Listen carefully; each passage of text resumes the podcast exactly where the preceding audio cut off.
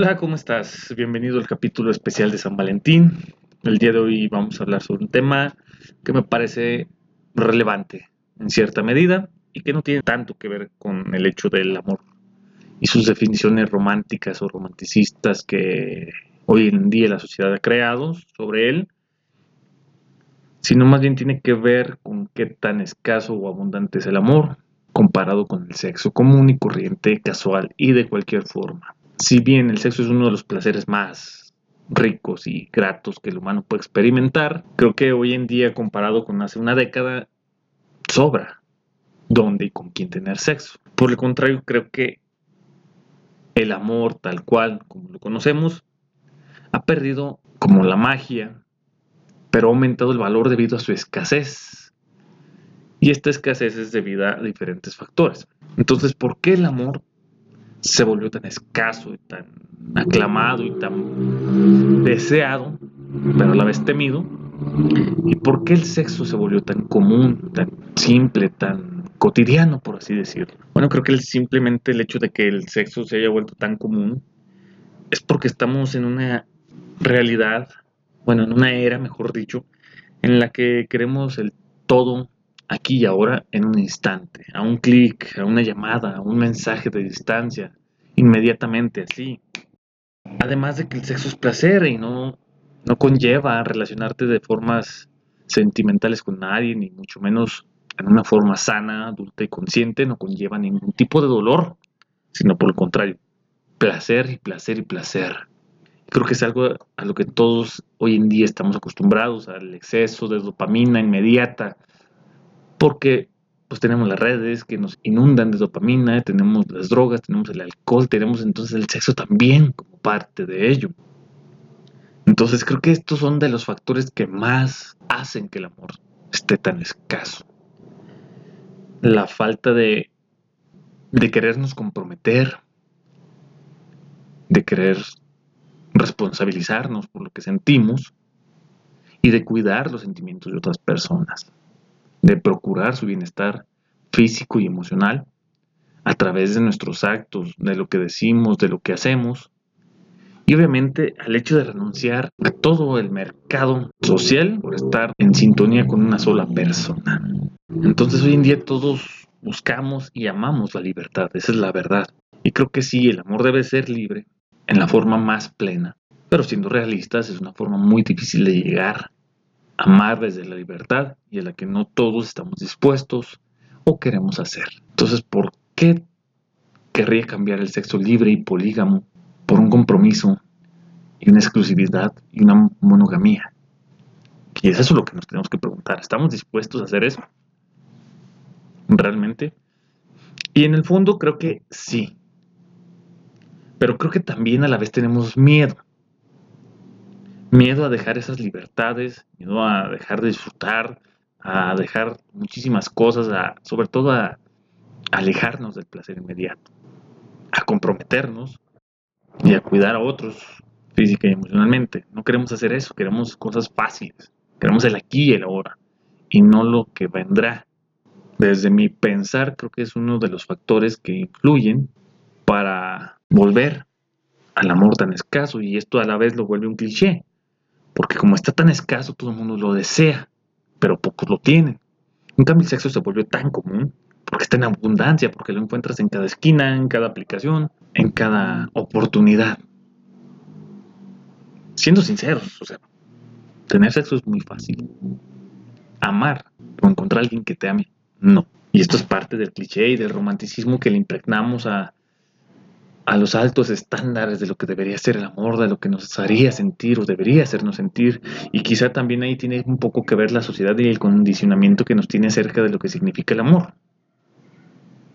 Porque el amor creo que no debería o no debe tener un solo, una sola forma, un solo camino, una sola metodología. Podría haber miles, pero esto implica responsabilizarnos de nuestros deseos, de nuestros actos y ser sinceros. Y creo que es algo que muy poco hacemos, ¿no? Y creo que, no sé, la forma tradicional de lo que nosotros consideramos el amor incluye la exclusividad y la monogamia, pero hoy en día, digo, en las mentes más abiertas, y si eres sincero y hablas del principio, no tienes por qué ser meramente exclusivo. Hay estudios que dicen que nos podemos enamorar de más de una persona. Entonces, siendo sincero, el amor también tendría que cambiar su percepción y adecuarse a los tiempos modernos. Lo que sí es cierto es que todos en el fondo queremos amar y ser amados, pero pocos estamos dispuestos a hacer lo que se requiere para amar y ser amados. Y eso es parte de lo que hace tan simple el sexo, porque el sexo es placer, no implica una responsabilidad grande, no implica un compromiso más allá de cuidarte para no traer hijos no deseados, que también es una de las cosas más grandes, y sobre todo para no contraer enfermedades como el. Entonces, fuera de eso, dime qué otro compromiso tienes teniendo sexo. Ninguno, ninguno, realmente. Entonces, ¿ves por qué se ha vuelto tan común, tan simple, tan fácil de tener? Y entonces, el amor, por contrario, entre más personas quieran ser libres, menos dispuestas están a relacionarse o a intimarse de una manera emocional con otras personas y lo vuelve más escaso. Y entre menos haya algo, su valor aumenta. Y como su valor aumenta, otra vez volvemos a lo mismo. Se vuelve algo que todo el mundo desea, pero muy, muy pocos tienen. Entonces, tener sexo no está mal. Y es algo muy placentero y que se disfruta demasiado. Amar tampoco está mal. Es algo también placentero y que se disfruta, pero de una forma quizás menos carnal. En el sentido de el amor pleno. Entonces, creo que aquí hay que saber, en primer lugar, qué queremos. ¿Queremos amar o simplemente queremos sexo? Y en ese entendido y en ese sentido, creo que ser honestos con las otras personas es algo que tenemos que hacer. Porque existen personas que confunden el deseo con amor. Créeme que cuando deseas acostarte con 10 personas, en realidad no amas a ninguna. Tener claro la definición de amor nos ayudará a diferenciarlo y a no confundirnos y a no sufrir sobre todo. Y a ser honestos con nosotros mismos, pero sobre todo con las otras personas, porque parecería chiste, pero existen demasiadas personas que hoy en día se engañan a sí mismas, pero sobre todo engañan a otras porque no son claros desde el principio y no dicen lo que buscan. Y tratan de engañar o juegan con los sentimientos de otras personas cuando ellos simplemente querían divertirse. Pero ¿para qué quieres engañar a otras personas? Lo que yo me pregunto. ¿No tienes tanto valor como para no jugar y decir, oye, ¿qué, qué pedo? ¿Un round? ¿Una salidita? ¿Vemos qué pasa? Eh, se acabó. Si es mutuo, va a querer, si no, ni modo, no tienes que andar ahí tampoco rogando, porque el sexo y el amor no se ruegan, porque entonces no son genuinos los deseos, ni mucho menos el amor.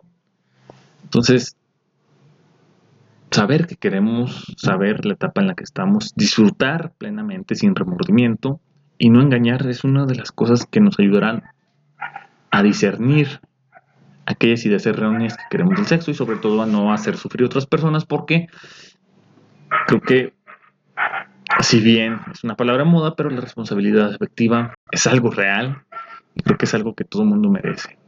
Digo, tarde o temprano, si tú engañaste, te van a engañar. Si jugaron contigo, vas a jugar. Vas a jugar y volverán a jugar contigo. Es parte de. Pero bueno, volviendo al tema central, el sexo es tan abundante porque no implica algún compromiso, porque no implica algo más allá de satisfacer las necesidades mutuas y seguir con tu vida. Mientras que el amor implica demasiados compromisos y no lo quiero llamar sacrificios, pero porque entonces no sería amor, ¿no? Si sacrificas algo y dejas de ser tú, entonces no es amor, porque el amor es pleno y libre, entonces amar a otra persona no significa que dejes de ser tú, ni dejes de sentir, ni dejes de hacer las cosas que te gustan, ni dejes de simplemente ser tú. Significa dejar de lado algunas cosas porque crees que otras que vienen son mejores. Pero eso no te va a doler porque en teoría lo que viene es mejor que lo que dejas ir. Entonces, creo que esto también